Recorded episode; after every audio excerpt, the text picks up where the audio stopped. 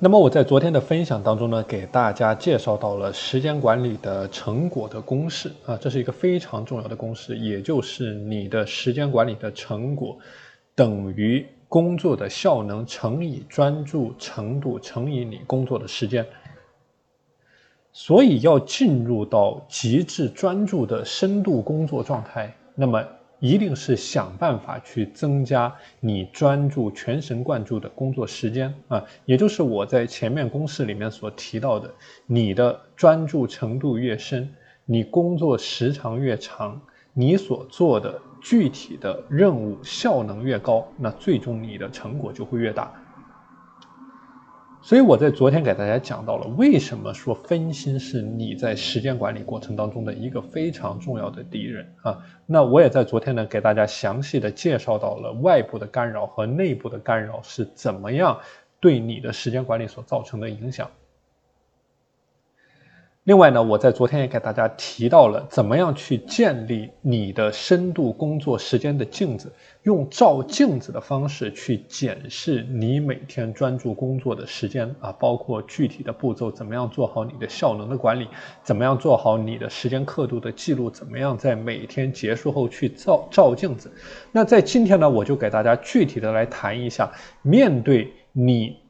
的这个外部的干扰，以及你内部的干扰，你大脑此起彼伏的杂念情绪，你具体应该怎么样去训练深度工作的能力，并且养成深度工作的习惯，而不是说做任何事情都耗时翻倍，导致严重的拖延，拿不到具体的工作成果。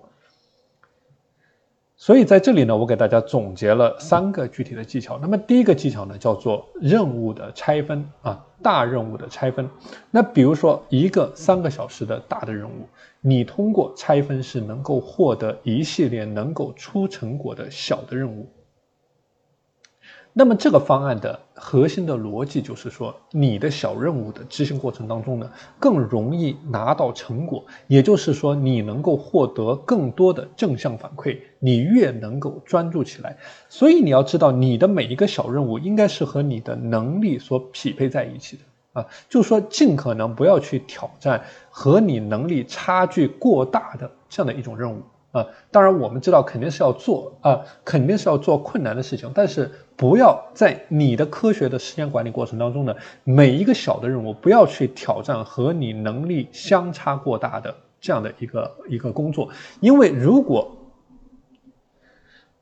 你的具体的任务和你现在的能力相差过大。你很容易陷入到一种焦虑的负面的情绪当中，而很难进入到真正的心流状态啊。所以这里的点啊，是一定要去找到这样的一个平衡。啊，不能说做过于简单的事情啊，但也不能去挑战能力超过你自己、超过你自己能力过多的事情啊。所以一件事情如果太简单，你是集中不了注意力的啊。但如果说你没有找到这种合适的任务难度的话，那同样的道理，像我刚才提到的，你会很容易进入到负面情绪的恶性循环当中。那对于你整个人的专注力的集中和精深的工作，也不是有好处的。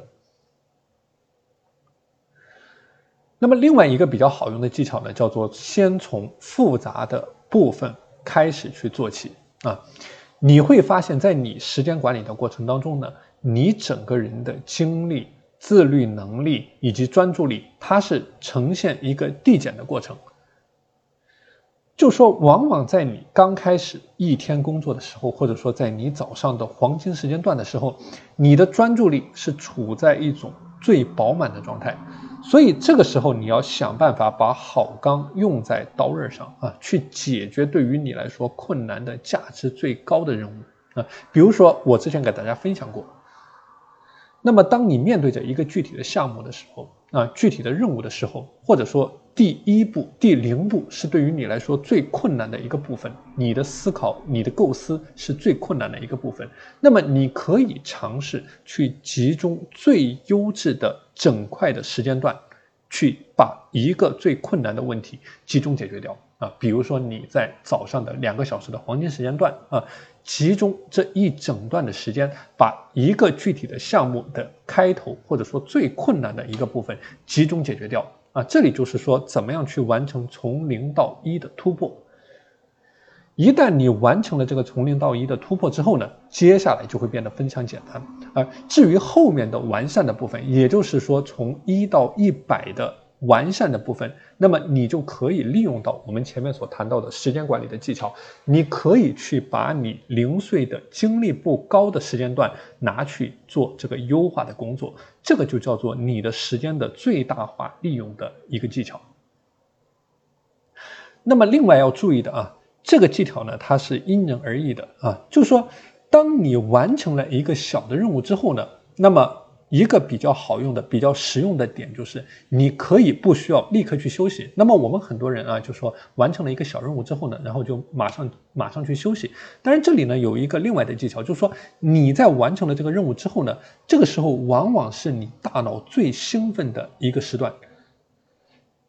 所以说，你也可以把这个时段理解为你大脑的一个小的黄金时间段啊。那么你在这个时候啊，可以去利用好这个时间段。比如说，你给下面一个任务开一个头啊，就说开一个头去切入。我之前谈过，开头的这个过程是最困难的啊，叫做头三角难踢的概念啊。开头的这个过程是最困难的，就是说你先完成了从零到一的这样的一个步骤，那么接下来从一到一百就非常简单了。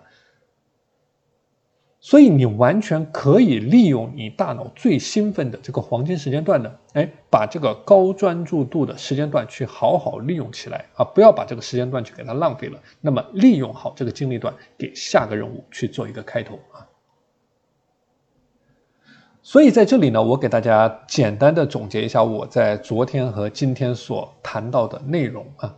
就是说你要想办法去系统的。专业的、流水化的、标准化的去做好你专注、深度的工作，那么。上面我给你分享的这几个技巧呢，是你切入的一个点，包括我在昨天所谈到的，怎么样去啊切入，怎么样去应对你的外部干扰和你的内部的干扰，怎么样在你每天结束的时候，通过照镜子的这种方式去进行复盘，怎么样对你每天的时间的颗粒度去进行回顾。所以说你在践行的过程当中呢，你是需要不断的去打磨我所谈到的这些具体的技巧和方案。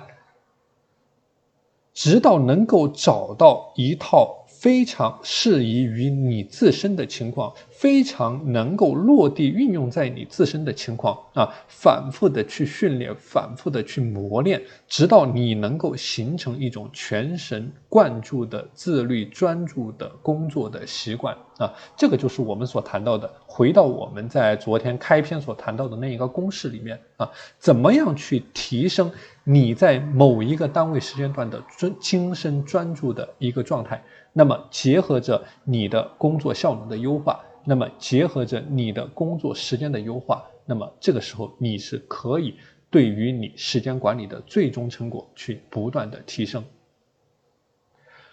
好的，今天的内容和大家分享到这里。那么如果想要加入到我的自律私塾，可以添加我的微信五幺二四九零五七五五幺二四九零五七五。我们下期节目再见。